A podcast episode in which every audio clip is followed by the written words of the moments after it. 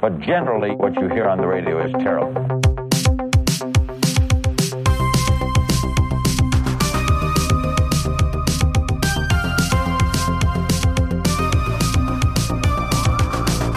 Heute sind äh, Jonas und Noah da. Die beiden wollen über Esoterik reden. Ich würde sagen, ihr fast also was, was ist die Esoterik überhaupt? Für jemanden, für mich, der zum Beispiel als Außenstehende da nicht so viel zu weiß. Ja, ich glaube auch, das ist gut, wenn wir das, wenn wir das, äh, ach so, wir haben noch nicht Tschüss gesagt, oder? Oh, Tschüss. Tschüss. Tschüss. Ah, ähm, ich, ich glaube äh, tatsächlich, es wäre ganz, äh, wenn wir am Anfang klären, was ist das, Esoterik und, und wieso interessiert euch das Thema? Ähm, Esoterik ist also insgesamt erstmal so eine weltanschauliche Bewegung, wie man also die Welt bewerten kann und ähm, das Ganze funktioniert mit so mystischen Vorstellungen, die der Mensch hat, ähm, auch bezogen auf Selbsterkenntnis und Selbstfindung. Ähm, da gibt's auch verschiedene Praktiken, die wir nachher nochmal besprechen werden. Und ich persönlich finde das einfach sehr interessant zu sehen, wie manche Menschen die Welt so versuchen zu erfassen und zu begründen und was generell so manche Menschen sich vorstellen unter dem Leben. Was es da so eine, so eine Bandbreite gibt an Möglichkeiten, wie man die Welt sehen kann. So. Ja. Ja, also so ein großes Merkmal ist eben, dass es so verschiedene Phänomene gibt, die Menschen dann so pseudowissenschaftlich eben versuchen dann zu benutzen, um dann irgendwelche Sachen zu erklären oder irgendwie ihre eigene Existenz damit zu erklären. Ja, das ist letztendlich Esoterik. Und ich finde dann eben auch genau diese Sachen eigentlich auch immer sehr interessant, wenn es dann irgendwie um unerklärliche Phänomene geht, wo man dann irgendwie auch gar nicht so richtig erklären kann, warum ist jetzt etwas passiert. Ähm, zum Beispiel irgendwelche UFO-Sichtungen zum Beispiel, ähm, wo dann am Ende gar nicht geklärt werden kann, oh, war das jetzt irgendwie doch ein Flugzeug oder also ich wahrscheinlich schon dann meistens ein Flugzeug, aber manchmal kann man sowas nicht erklären und sowas würde ich eben auch zur Esoterik dazu packen und für sowas interessiere äh, interessiere ich mich auch sehr. Das hat dann ja auch immer etwas, ähm, also so etwas Erstaunliches irgendwie. Also so UFO-Sichtungen, was auch immer, das ist dann so plötzlich, wird man so aus seinem Alltag gerissen und es ist irgendwie so, als gäbe es da Geheimnisse in der Welt. So, das ist immer das Spannende dabei. Ähm, ich merke auch gerade, dass wir, dass wir, also vielleicht versuchen müssen, du hast ja schon Pseudowissenschaft gesagt, also wenn man versucht sozusagen sich diese, sich dieses andere Weltbild sozusagen ähm, so zurechtzulegen, als hätte das irgendwie Hand und Fuß, sage ich jetzt mal ein bisschen abwertend sozusagen. Also die müssten wir vielleicht vielleicht auch noch über die wissenschaftliche Methode sprechen, was das eigentlich ist. Ähm, ja, und jetzt sind wir quasi schon mittendrin im Thema. Ja, und ich möchte, bevor wir jetzt richtig einsteigen, gerne nochmal sagen, dass wir hier niemanden verurteilen wollen, auch wenn wir mal was kritisch beurteilen. Das ist alles nur, Ja. ja, so eine kleine Jeder- Anschauung. Jeder kann glauben, was er Ja, will. jeder darf natürlich seine Meinung haben, also alles cool. Ja, ich finde es gut, dass ihr das sagt. Manchmal denke ich, äh, hat das auch Grenzen, wenn wir hier in, in quasi in Deutschland in einer Demokratie ähm, äh, weiter zusammen leben wollen und auf alle Rücksicht nehmen wollen, dann ist das gut. Manchmal ähm, quasi, wenn wir in einer Pandemie sind, äh, kann dann, glaube ich, so eine Pseudowissenschaft oder Esoterik auch mal, ich würde mal sagen, gemeingefährlich sein. Aber das ist jetzt so ein bisschen das ist ein bisschen mein, da hat das, glaube ich, eine, eine, eine Grenze, das, was ihr gerade lobenswerterweise gesagt habt. Das stimmt, ja. Ja, dann würden wir auch schon zum ersten Themenfeld kommen, dem Aberglauben. Ah, ihr habt jetzt quasi die Esoterik so ein bisschen eingeteilt in verschiedene. So Themen, grobe, ja. so grobe Mhm. Oberkategorien. Genau. Und ähm, wir haben da so vier Blöcke vorbereitet. Und erstmal der Aberglaube. Ähm, erstmal, bevor wir darüber sprechen können, so eine kleine Definition. Aberglaube ist ein Begriff, der meistens sehr negativ bewertet ist und bezieht sich eben auf ähm, den Glauben, dass Kräfte, die über der Welt stehen, ähm, über Menschen und Dinge bestimmen und wirksam sind und ähm, ist auch tief verankert in uns als Menschen und ein Grundstein vieler menschlicher Existenz. Und ähm, deshalb erstmal so in die Runde gefragt, ihr drei, ähm, was haltet ihr von Aberglaube? Habt ihr vielleicht Berührungspunkte? Ähm, kennt ihr vielleicht jemanden oder macht ihr selber was im Alltag, ähm, was so ein bisschen abergläubisch ist, zu glauben, dass gewisse Dinge, die ihr tut oder macht, Einfluss auf euch haben als Mensch? ich weiß nicht, ob das als Aberglaube gilt, aber zum Beispiel ähm, 15.15 Uhr oder 16.16 Uhr, ähm, dass man dann immer dreimal auf den Tisch oder generell auf Holz klopft, äh, das habe ich mir irgendwie so ein bisschen angewöhnt. Ähm, ich denke dabei auch an gar nichts Bestimmtes. Für mich ist es einfach diese Gestik und ich verbinde damit, ja, dass es mir zum Beispiel Glück einfach bringt, ähm, wenn ich genau um diese Uhrzeit, weil es ja so eine eigentlich in dem Sinne schöne Zahl ist, äh, ja, mir Glück bringt, das würde ich schon sagen. Ähm, ja, das mache ich häufig. Ja, liebe Grüße an den Deutsch- und Englisch-LK, da machen wir das auch immer. Da das das kannte ich noch gar nicht. Zu einer bestimmten Uhrzeit, so? Mhm, immer, Immer zu Schnapszahlen. Ah, jetzt okay. vorhin 15.15 Uhr habe ich auch geschafft. Aber da muss man ja immer irgendwie auf die Uhr gucken, oder? Dass man das auch nicht Ja, verpasst. genau. Also das ist halt dann immer gerade, wenn man mal so auf die Uhr guckt, ähm, ja, dann sieht man das. Also ich äh, stelle mir da jetzt keinen Timer oder so, dass ich genau um die Uhrzeit, aber manchmal habe ich das, dass ich dann genau passend auf die Uhr gucke oder irgendjemand sagt, ja, 15.15 Uhr, 16.16 Uhr und dann klopfen alle eben einmal. Also ich weiß nicht genau, ob, ob, ob es das bei mir gibt. Ähm, ich, äh, ich glaube, manchmal ähm, habe ich so Angst vor so Karma. Also Mhm. ähm, wenn ich irgendwie äh, der Meinung bin, ich, ich kann irgendwie gerade was äh, irgendwie besser äh, vielleicht als andere oder so, oder ich bin, keine Ahnung, ich bin lange nicht krank geworden, alle werden krank, ich werde nicht krank.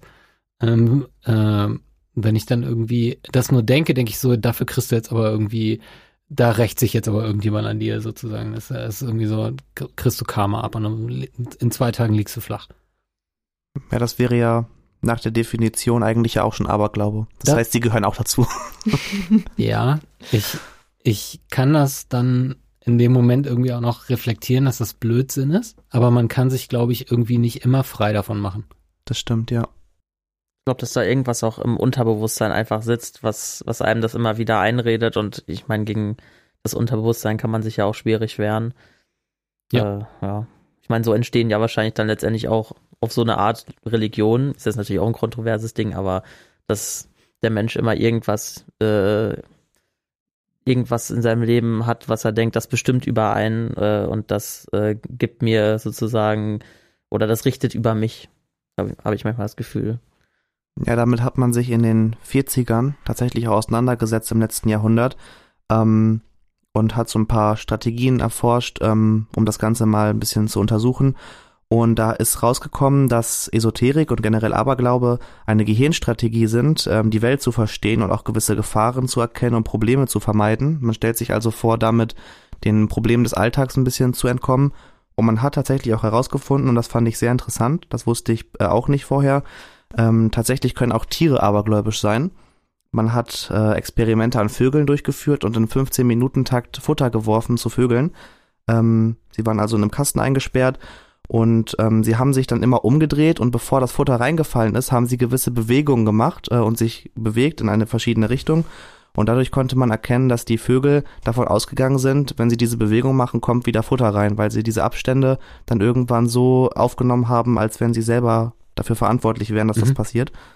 Ähm, genau, also das ist einfach so ähm, ein Rückschluss, den wir machen als Lebewesen, der vielleicht auch nicht wirklich rational ist, aber das ist einfach so eine ja, antrainierte Denkart, die wir alle im Prinzip unterbewusst in uns tragen, ob wir wollen oder nicht.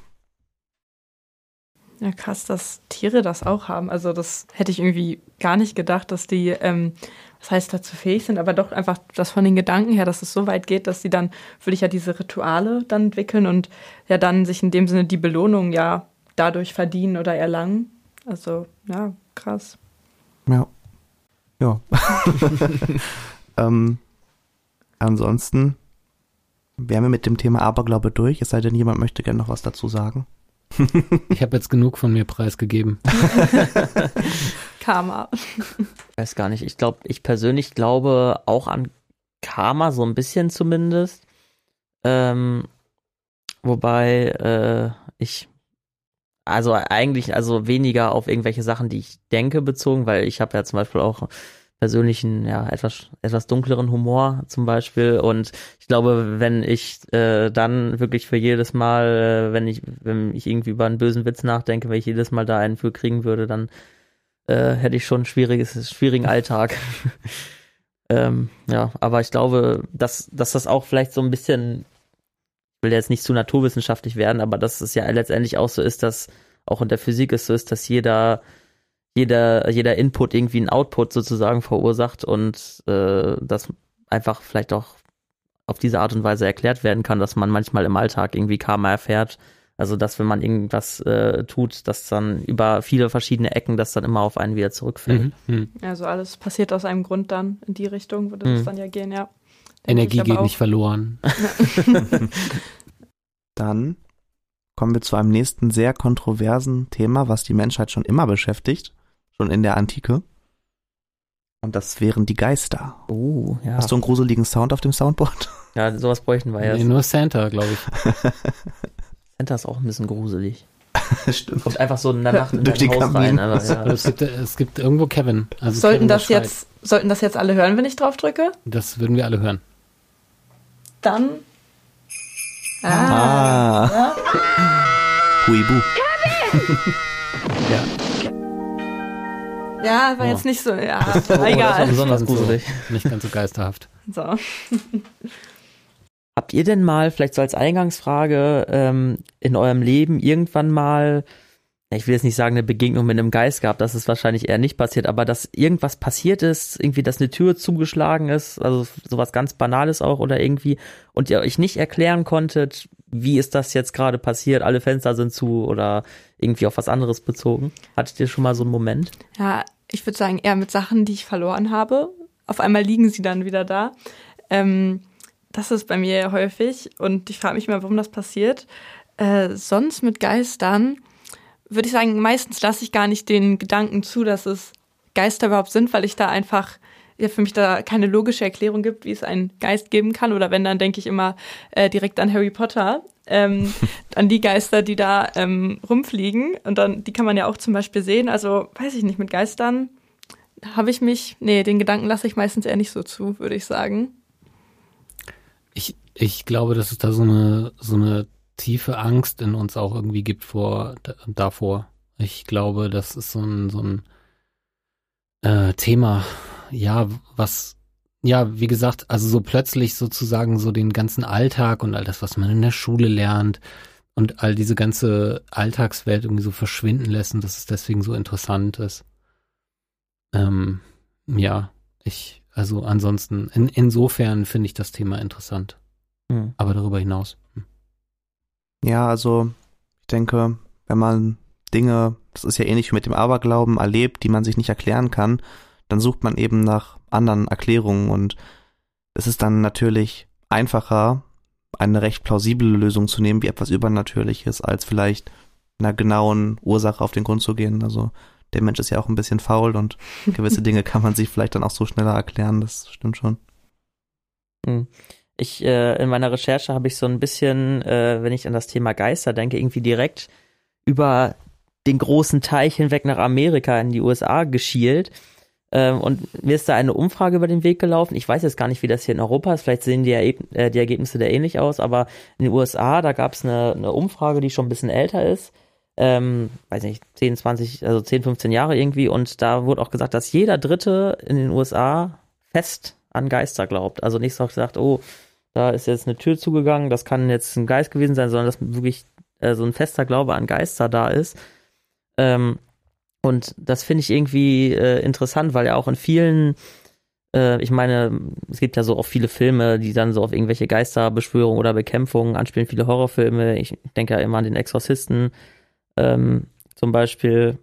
Und ja, ich glaube, das ist so auch so ein popkulturelles Ding eben, dass wenn das irgendwie von da aus wieder befeuert wird, dass die Leute dann auch umso mehr an, an Geister, glaube ich, auch glauben und dass das ähm, dann eben auch so ein bisschen von der Kultur abhängt, wo man sich drin bewegt. Und die haben eben so eine sehr bewegte mediale filmische Landschaft da ähm, und dann auch tatsächlich Leute da, ähm, die wirklich als Beruf teilweise Geisterjäger sind, die dann zu einem ins Haus irgendwie äh, kommen und dann da äh, für die einen Geist beseitigen. Also fand ich schon sehr interessant, was ich da in meiner Recherche gefunden habe. Ich weiß gar nicht, ob es das hier irgendwie auch so gibt. Aber da, das hat irgendwie gezeigt, dass da auch so weltweit unterschiedliche äh, Konzentrationen an Menschen gibt, die dann auch an Geister glauben. Ich, ich würde denken, dass es das schon gibt. Also ich würde denken, dass, oder erstmal, erstmal dazu, zu diesem, zu diesem äh, popkulturellen Ding, was du sagtest, finde ich ganz interessant, weil ich gerade eine Fernsehserie äh, gucke, die ich damals nicht geguckt habe, aus den 90ern, äh, Akte X. Ähm, da geht es um quasi eine FBI-Einheit, die sich mit äh, paranormalen, übernatürlichen, vielleicht auch esoterischen Fragen beschäftigt und Fälle, die man sonst nicht klären kann. Es also ist wirklich Trash. Also es ist wirklich die Sendung ist wirklich ist wirklich komplett Käse. ähm, und es kommt halt irgendwie alles, was wir so gerade auch so besprechen, UFOs, äh, Geister, ähm, äh, Telepathie, alles alles kommt da irgendwie vor und wird also ganz viel, was man gerade in Amerika erlebt, auch, glaube ich, wird in, in den 90er Jahren in diesen Serien vorbereitet. Also ganz viel von dem, was du gerade auch gesagt hast, so Geisterglaube und so weiter, steckt, glaube ich, auch ganz viel in der, äh, in der Popkultur, in, in, in Filmen und so weiter in Amerika drin. Und ich glaube, dass also auch ganz viel so von diesem, die, diese ganze äh, Trump-Bewegung, ähm, so Fakten, Wissenschaften interessieren uns jetzt auch nicht mehr so richtig. So, das ist in dieser Serie schon angelegt. Und auch diese, also auch dieses, das Esoterische, wenn man jetzt das Esoterische betrachtet als ähm, es gibt äh, so eine Art von Wahrheit, die man erfahren muss und die ist einem, einem inneren Kreis zugänglich sozusagen so und die anderen sind so die schlafenden Schafe und die müssen langsam mal aufwachen so. Auch das ist in der Serie drin, das ist sehr spannend. Hm. Hm. Ja. Ja, das ist auch eigentlich eine gute Überleitung. Ähm, auch schon mit den Geisterjägern. Die Frage ist nämlich auch, was gibt es eigentlich so für Rituale, die man esoterisch durchführt ähm, und die man durchführen kann? Und ähm, ja, nochmal so stumpf gefragt, Ellen, kennst du vielleicht irgendwelche Rituale, die man so macht? Rituale nicht wirklich. Also ich verbinde damit äh, das Kreuz. Das könnte ich mir äh, gut vorstellen. Ähm, ich meine, dazu habe ich auch irgendwo schon mal was äh, gesehen, bevor man dann, also ich kann mir auf jeden Fall halt gut vorstellen, dass man dieses Kreuz bei sich hat, wenn man äh, auf Geisterjagd geht, um dann halt, ja, beschützt zu werden. Äh, das wär, würde mir jetzt gerade so einfallen. Mhm. Also dann halt in Verbindung ja dann auch wieder mit dem Glauben und Gott, dass es dann auch so vielleicht da einen Zusammenhang gibt. Ja, gibt's tatsächlich auch. Ähm, es gibt, so geht man jedenfalls in der Esoterik davon aus, äh, Schwingungen. Ähm, das, hat, das hängt auch mit Energien zusammen. Es gibt also auch so negative Schwingungen. Ich bin jetzt kein Physiker, leider. Vielleicht kann Noah mir dadurch aushelfen, wenn ich da in Erklärungsnot rate. Ähm, auf jeden Fall ähm, ist es so, dass man davon ausgeht, dass es auch negative Energien gibt. Rein physikalisch gesehen, soweit ich da richtig aufgeklärt bin, gibt es ja keine negativen Energien in der Hinsicht. Es gibt Wärmeenergie, Bewegungsenergie, aber so richtig negativ kann eine Energie ja nicht sein. Bin ich da richtig? Ja, also man spricht eben von positiven und negativen Ladungen, aber von negativer Energie. Ich habe mal was von dunkler Energie gehört, aber ähm, also es gibt Energie, Energie ist Energie sozusagen. Okay. Ja, Ja. ich, ich glaube, dunkle Energie ist tatsächlich eine Größe, mit der man rechnen kann und auch muss in der Physik, um bestimmte Ja, Phänomene ja, zu erklären. Das Also ist das- momentan ja. noch, glaube also wie ich das Ja. verstanden habe, eher theoretischer Natur. Ich glaube, weiß Ja. noch nicht, ob man das bewiesen hat, dass es das gibt, aber äh, das äh, soll es auch geben. Man geht jedenfalls davon aus, dass alle Körper und Objekte Schwingung ausstrahlen ähm, und auch Strahlen senden und äh, vor allem auch lebende ähm, ja, Lebewesen ähm, dann eben Energien ausstrahlen. Ähm, genau, und da gibt es dann so ein paar ähm, Rituale, die durchgeführt werden, um sich von solchen Energien zu befreien. Eine ganz bekannte ähm, Sache, die so gemacht wird, ist das Feng Shui. Ich weiß nicht, kennt sich jemand mit Feng Shui aus? Nee. Ganz grundsätzlich ist es eine, eine, eine fernöstliche ähm, Theorie, äh, Schule, die, glaube ich, äh, da, da geht es, glaube ich, darum, wie ein Raum angeordnet werden soll, eingerichtet werden soll, damit die Energien irgendwie äh, fließen können, sozusagen. Also dass dem, den Energien im Raum nichts im Weg steht, was, was äh, hoch esoterisch äh, klingt. Genau. Ähm, aber ich glaube, also ich, ich, ich denke mal, dass, dass das auch damit arbeitet, dass es irgendwie einfach bestimmte Regeln gibt, wie ein Raum vielleicht schön ist und schön gemacht werden kann, also gut eingerichtet ist. Also keine Ahnung, das Bett stellt man am besten dahin oder dahin und äh, das erklärt ja auch äh, Feng Shui. Und ähm, aber von der anderen Seite sozusagen. Da müssen dann die Energien richtig da durchs Fenster durch strahlen können, damit irgendwie, weiß ich auch nicht, das Bett darf man noch nicht davor stellen oder das Sofa nicht oder keine schmutzigen Socken vor die, weiß ich auch nicht. äh, sonst fließen die Energien dann nicht sozusagen. Also da, da vermischt sich, glaube ich, so ein bisschen so etwas wie so eine Ästhetik. Also es gibt tatsächlich eine Methode, einen Raum schön einzurichten. Äh, und das ist jetzt aber eine Erklärungsform, die irgendwie mit esoterischen Energien arbeitet. Genau, ja. Also ähm, Ästhetik spielt eine Rolle, Gerüche spielen eine Rolle, ähm, Farben spielen eine große Rolle. Es gibt auch die Praktik, dass zum Beispiel der Weg von Fenster zur Tür frei sein muss, damit die Energie durch den Raum durchfließen kann. Ähm, und auch gibt es ähm, Strömungen, die sich mit Himmelsrichtungen beschäftigen. Also zum Beispiel ähm, nach Süden hin sind Ruhm und Zukunft ausgerichtet oder nach Westen Kinder und Kreativität. Ähm, und da gibt es eben für sämtliche Emotionen und ähm, ja Einflüsse des Lebens eine Himmelsrichtung, ähm, die gewählt wird. Und ähm, darin zeigt sich auch, dass ähm, esoterische Rituale in nahezu allen Kulturen vorkommen. Also das ist jetzt nichts, was wir hier europäisch vielleicht geprägt haben oder nur aus dem asiatischen Raum kommt, sondern das finden wir eigentlich seit Anbeginn der Zeit überall. Und ähm, da kommen wir noch zu einer sehr umstrittenen Sache. Ähm, das ist bei TikTok mal eine ganze Weile viral gegangen. Vielleicht kennt das jemand von euch. Ähm, das ist der Hildegard Orgon Akkumulator. Ich kann das nicht ernst nehmen. ähm, ja, ja. Genau. Ähm, ähm, der Hildegard Orgon Akkumulator. Das ist vor allem während der Corona-Zeit ähm, sehr präsent gewesen. Ähm, das ist eine Praktik, oh Gott, oh Gott, mit der man negative Energien aus Lebensmitteln mit Barcodes äh, filtern soll. ähm, das Teil sieht ein bisschen aus wie ein Schachbrett.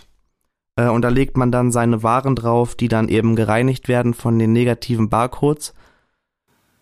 Ja, Hatte diese Frau nicht irgendwie gesagt, in dem, in dem TikTok, wo du darauf anspielst, dass das irgendwie auch mehrere tausend Euro gekostet haben soll? Also das finde ich ja eigentlich besonders perfide an solchen ja, esoterischen Ritualen, dass da dann Leute ähm, das an Menschen verkaufen, die äh, irgendwie davon manipuliert sind und ja, dann geldtechnisch ausgenommen werden durch diese Menschen. Das finde ich, also das ist ja, hat ja schon sehr viel kriminelle Energie auch zum Teil. Das finde ist ein riesiges Geschäft, das ist ein riesiger Mhm. Markt, auf jeden Fall.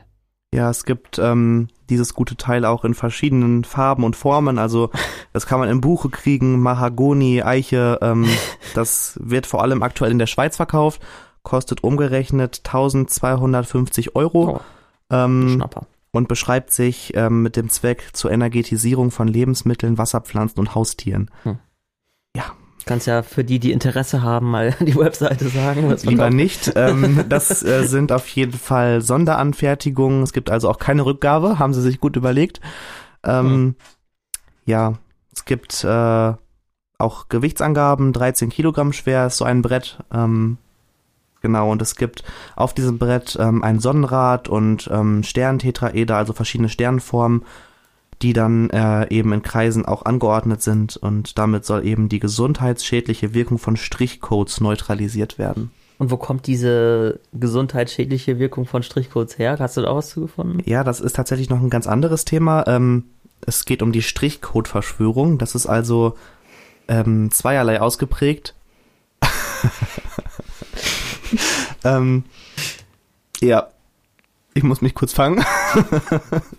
nee, auf jeden Fall ähm, ist das Ganze einmal bezogen auf Satanismus, dass eben in den Strichcodes angeblich immer 666 vorkäme, also die Teufelszahl, dass das Ganze eben also satanistisches ähm, Hintergrunddenkgut hätte, ähm, durch den eben, oder durch das eben, ähm, ja, diese schlechte Energie zum Menschen kommt. Da haben wir diese Genau. schlechte Energie wieder. Ne? Also alleine Ja. dadurch, dass diese Zahl da vorkommt, das erzeugt irgendetwas. So sind, also so, so, so ist ja dieser esoterische Glaube wahrscheinlich. Das erzeugt irgendwie negative Energie und die kann dieser Hildegard wie Akkumulator absaugen. Orgon, Akkumulator. Genau. Ja. Ja, und ähm, nicht nur das, äh, es geht also auch unabhängig vom Satanismus darum, äh, eben diese Strichcodes, die ja auch negative Schwingung, da wären wir wieder bei der Schwingung, ähm, das ist also nicht nur satanistisch, sondern auch, ja, eben schwingungsbedacht, ähm, dass diese Striche dann eben diese Schwingungen durcheinander bringen würden durch ihre Anordnung, weil sie eben was Schlechtes ausstrahlen. Ganz genau die Gründe konnte ich dazu nicht herausfinden. Ich glaube, da ist man sich auch nicht wirklich einig, aber ähm, genau, das ist auf jeden Fall so eine Sache. womit man das Ganze entkräften könnte. Und wieder auch ein wunderbares Beispiel für Esoterik, weil es ganz viele Menschen gibt, die diese negativen Energien irgendwie abbekommen, ja, in unserem Alltag.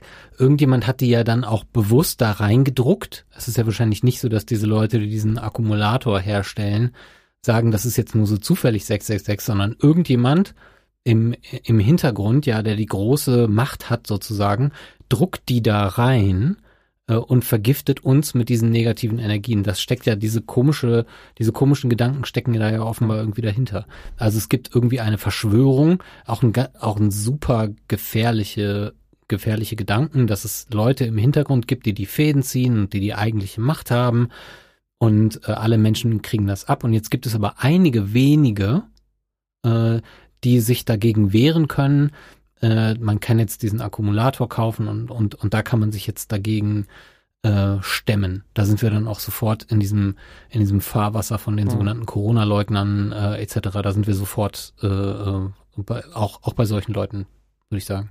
Das zeigt für mich irgendwie, das wurde ja am Anfang auch schon angesprochen, dass irgendwie so weit, so in dem, zu dem Zeitpunkt, wo man äh, so ein bisschen in dieses Rabbit, Rabbit Hole, äh, sag mal, glaube ich, so reingeht, äh, dass man dann von der Esoterik immer direkt dann zu so einer Weltverschwörung teilweise irgendwie gerät. Dass man bei diesem netten, irgendwie lustig klingenden Hildegard Orgon ja. Akkum äh, Akkumulator ja. ist und dann äh, steckt da aber eigentlich ein Glaube an an sowas total Absurdes dahinter, was ja dann auch ziemlicher gesellschaftlicher Sprengstoff sein kann, wenn da irgendwie viele Menschen dran glauben. Also da kann ja schon ähm, da kann ja schon auch ein gewisses Gewaltpotenzial irgendwie herkommen, wenn dann irgendwer sich gegen eine ausgedachte Elite auflehnen möchte, die ab, angeblich irgendwie die ganze Welt beherrscht.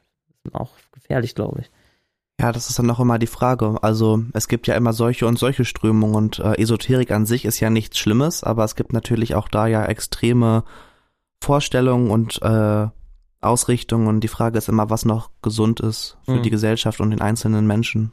Ja, also was ich damit sagen wollte ist, also auch nicht, dass irgendwie jetzt alle, die Esoterik glauben, dass die irgendwie Verschwörungstheoretiker sind, aber irgendwie muss man da, glaube ich, schon auch aufpassen, wenn man solche Sachen irgendwie äh, praktiziert, was ja erstmal jetzt niemandem was schadet, also das ist ja jetzt erstmal nichts super Schlimmes, aber in dem Moment, wo dann eben das in so eine Richtung abdriftet, glaube ich, äh, kann ja. das schnell gefährlich werden, auch für andere Menschen dann in der, äh, in der Konsequenz. Ja, und sowas beeinflusst dann ja auch gefühlt den ganzen, also der Alltag der Menschen ist ja dann auch komplett davon geprägt, wenn man ja dann schon sieht, dass äh, der auch dann wahrscheinlich darauf geachtet wird, was die halt einkaufen, was da für ein Barcode ist. Ähm, also das finde ich auch äh, so extrem, also wie sehr sich da, was heißt reinsteigern, aber doch wie ernst das halt wirklich genommen wird, was sonst vielleicht viele Leute auch einfach abtun. Ähm, dass es für manche wirklich dann den ganzen Tag halt verändert. Wobei ich auch oft eigentlich ähm, denke, wenn, also das ist ja eher, dass die sich das vielleicht manchmal, also nicht Einbildung, aber wenn man glaubt, ist es besser oder diese negative Energie ist jetzt von diesem Gegenstand weg, ähm, ich glaube, das ist doch einfach extrem eine Kopfsache, dass man dann auch ähm, denkt, ja, deswegen ist mir das Gute jetzt passiert, weil ich dieses eine dann gemacht habe. Das glaube ich auch. Ich glaube auch, wenn man da, wenn man wirklich daran glaubt, dann spürt man das auch plötzlich. Also dass man dann wirklich halt damit, glaube ich, ja, alles Gute, was einem geschieht, vielleicht halt rechtfertigt, dann, wenn man vorher diese, äh, ja, eine Sache getan hat, das dreimal, also sowas halt zum Beispiel. Ja. Ja, das hängt tatsächlich auch mit dem Placebo-Effekt zusammen. Also der Placebo-Effekt ist ja ein Effekt, der sagt, dass wenn man sich etwas einredet oder vielleicht ähm, ja etwas als Erklärung nimmt äh, für etwas, dass man dann eben sich besser fühlt und dass man dadurch vielleicht eine Lösung herbeiführen kann, äh, obwohl sie rein rational betrachtet gar keine ist. Ähm, das ist zum Beispiel, wenn ich immer glaube, dass ja, wenn ich auf den Tisch klopfe, dass es mir dann gut geht. Dann entwickelt sich das irgendwann zu so einem Mechanismus, dass ich mich schlecht fühle, wenn ich es nicht mehr mache. Ja. Und das ist dann halt dieser Placebo-Effekt, dass mir das quasi einredet, dass es mir dadurch gut geht. Und ähm, ich weiß nicht, da hatten wir ja auch schon mal kurz drüber gesprochen, so Mondsteine und Edelsteine. Ähm, es gibt natürlich da auch verschiedene Ausprägungen, also zum Beispiel Mondsteine kann man mit dem Mondlicht aufladen und dann gibt es eben Menschen, die der Ansicht sind, einem würde das beim Schlafen helfen oder bei dem Lernen oder beim Ruhefinden. Man könnte dadurch dann eben positive Energie, da haben wir wieder die Energie, ähm, bei sich im Raum leben lassen. Aber dann gibt es natürlich auch den Handel. Also es gibt Menschen, die handeln mit solchen Steinen und es gibt auch Menschen, die behaupten, man könnte damit Krebs heilen und da kommen wir dann auch wieder in eine sehr gefährliche Richtung, wo Menschen dann hoffen, sie könnten vielleicht durch den Kauf von derartigen Steinen schwere Krankheiten lösen, Krebs lösen, Dinge, die eben aus medizinischer Sicht weder bewiesen noch sinnvoll sind. Und da ist dann wieder die Frage, ob das so moralisch ähm, erlaubt sein sollte. Und ich denke, das sollte es nicht, weil wir da eine große Gefahr haben könnten. Ich glaube, das Problem ist halt, wenn es dann äh, ja nicht funktioniert, ne? Und dann, äh, was Noah vorhin auch schon angesprochen hat, dieser äh, ja, gesellschaftliche Konflikt zwischen den Gruppen, die dann dran glauben und nicht glauben, vor allem wenn man glaubt, es funktioniert und es hilft dann der kranken Person, ist dann das ja dann vielleicht nicht der Fall ist. Und ja, dann steht ja wahrscheinlich auch so eine Spaltung halt äh, zwischen den Leuten und dann wird gesagt, ja, äh, du hast mir das und das versprochen, dass ich das damit äh, ja, also gesund werde und dann ist es ja nicht der Fall. Das ist ja, glaube ich, auch halt ein großes Risiko und ja, auch vor allem für die Menschen, die halt wirklich dann daran glauben, wenn es dann durch so etwas wiederum widerlegt wird, dass das ja eigentlich nicht funktioniert. Was so solche Placebo-Effekt-Sachen angeht, da gibt's ja auch richtige Medikamente, die man auch in der Apotheke kaufen kann, also Homöopathika, ähm, die ja letztendlich auch einfach nur so Zuckerkugeln sind äh, und die ja dann eigentlich auch nur über den Placebo-Effekt äh, funktionieren, aber irgendwie ist das auch schon so in unserer Gesellschaft oder in unserer Kultur, in unserer Medizinkultur, wenn man so will, so verwoben, ähm, dass das eben einfach so auch ganz normal kauf, ähm, ja. also kaufbar ist. Äh, und da gibt's ja auch eine irgendwie ja, da, genau, da, gibt, ja. da gibt's ja eine riesen Diskussion auch immer drum, ja, äh, soll das jetzt von der Krankenkasse irgendwie bezahlt werden, sowas oder nicht? Ähm, die einen sagen, ja, es wirkt doch und äh, wer heilt, hat recht sozusagen. Äh, und die anderen sagen, ja, aber das ist ja einfach nur, sind ja nur Zuckerglobuli und da ist ja nix, äh, nix drin. Das kann man, man kann ja den Wirkstoff, den man da reinmischt, äh, nicht nachweisen. Das Prinzip ist ja sozusagen Gleiches mit gleichem Heilen. Ähm, ich weiß gar nicht, äh, wie, das war, glaube ich, auch ein, ein, Deutscher, der das dann vor auch schon einiger Zeit, ein paar hundert Jahren irgendwann erfunden hat. Ähm, und äh, der, der hatte damit halt damals erstmal Erfolg, weil das halt äh, sozusagen nichts verbessert und nichts verschlimmert hat und die damalige Medizin zu der Zeit, die hat halt eher die Sachen nur verschlimmert. Wenn man da ohne des, die Leute zu desinfizieren einfach so einen Arm mit einer Säge abgeschnitten hat damals, dann ging es den Leuten halt oft mal eher schlechter, als wenn man denen einfach Zucker gegeben hat. Äh, und dadurch ist das halt heute noch sehr weit verbreitet, aber viele schwören eben auch drauf. Ich kenne auch einige, die äh, die äh, sich schon mal damit haben behandeln lassen und die, denen ging es dann tatsächlich teilweise besser. Ich würde es dann jetzt persönlich auf den Placebo-Effekt äh, zurückführen, aber der, der mhm. selbst ist ja auch wissenschaftlich bewiesen, äh, dass es den gibt. Und in der Hinsicht ist es dann ja auch okay. Also es, es gibt auf jeden Fall an dem Punkt, den ihr eben gerade auch genannt habt, glaube ich, ähm, dass äh, es ja auch so esoterische Theorien gibt, wie zum Beispiel diese Bach-Blütentherapie, die ich mir mal angeguckt habe in der Vorbereitung auf diese Folge, wo ähm, die zentrale These ist, dass jede körperliche Krankheit auf einer, auf, auf irgendwie einer energetischen, seelischen Gleichgewichtsstörung äh, irgendwie basiert. Also unsere körperliche Welt ist natürlich irgendwie von unserer psychischen abhängig, natürlich aber ich bekomme keinen Krebs, weil ich irgendwie immer nur irgendwie schlechte Gedanken habe oder so, ja. Also so, so ist das einfach nicht. Da wird's auch sehr gefährlich. Und auch das heilen zu können nur mit esoterischen äh, Behandlungsmethoden oder indem ich irgendwie einfach nur positiver denke, ja, das ist natürlich auch Quatsch. Und ähm, das ist, also da an der Stelle wird es gefährlich, auch wenn ich, ja, bei den Globuli, also diese unglaublich verdünnte äh, Medizin, die, die man da nimmt, da denke ich dann manchmal, ja gut, wenn die Leute irgendwie dafür Geld ausgeben wollen und, und, und sich damit heilen wollen von, von mir aus. Äh, aber auch da gibt es, glaube ich, ziemliche Abgründe, in die man irgendwie fallen kann. Ja, also ich glaube, solange man irgendwie nur einen Schnupfen damit heilen möchte, ist da keinem groß mit geschadet, in dem Moment, wo man halt auch auf Homöopathika vertraut, wenn es dann wirklich um Krebs oder irgendwelche ganz schlimmen Krankheiten geht. Also in dem Moment ist das halt dann schädlich. Und auch nicht nur bei sich, sondern auch vielleicht bei seinen Kindern oder ja. anderen Anvertrauten sozusagen oder bei Tieren. Ähm, weil es gibt ja auch, äh, keine Ahnung, auch Pferde bekommen irgendwie Globuli verschrieben. Ähm, also Homöopathie. Oder ähm, verschiedene Bioprodukte, äh, die, das habe ich neulich auch mal recherchiert, ähm, so Firmen wie, wie, wie Demeter, die halt auch letztlich, wo, wo es dann so eine, auch so einen esoterischen, ja, so eine esoterische Theorie um die Landwirtschaft dann auch so gibt, wo die Tiere, wenn sie krank werden, erstmal mit homöopathischen Mitteln behandelt werden.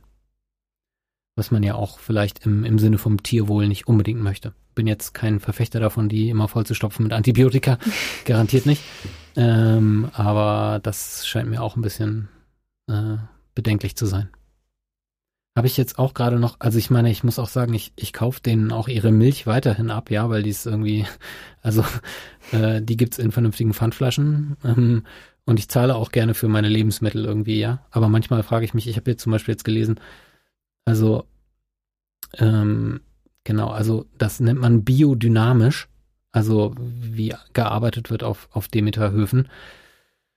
Äh, die sollen die kosmischen Energien bündeln, da haben wir wieder diese Energien, ja, und die Qualität der Böden und Pflanzen verbessern. Da, da wird äh, zum Beispiel ein Kuhhorn genommen, das nennt sich dann Präparat P500, ein Kuhhorn, das wird mit Kuhfladen gefüllt, für ein halbes Jahr im Acker vergraben und dann wird es in homöopathischen Dosen, also hoch, hoch, hoch verdünnt, auf die, auf die Felder ausgebracht. Und, und das soll eben das ganze, die ganze Lebensgemeinschaft dann halt verbessern. Hm. So, das ist, also die, die, diese Leute machen die Milch, äh, die ich trinke. Und schmeckt sie? Ich habe den Kuhfladen noch nicht rausgeschmeckt. ja. Also ich denke, wenn man sich jetzt ein Glas Wasser ins Mondlicht stellen will und einem hilft das, dann meinetwegen. Aber ja. Ist immer die Frage, was ist noch in Ordnung und was ist schon verwerflich. Muss jeder für sich selber entscheiden. Das stimmt. Wie schon gesagt, ich würde das ganz gerne für manche Menschen auch entscheiden. Manchmal wäre das vielleicht die bessere Option. Habt ihr noch eine äh, Anekdote zum Ende?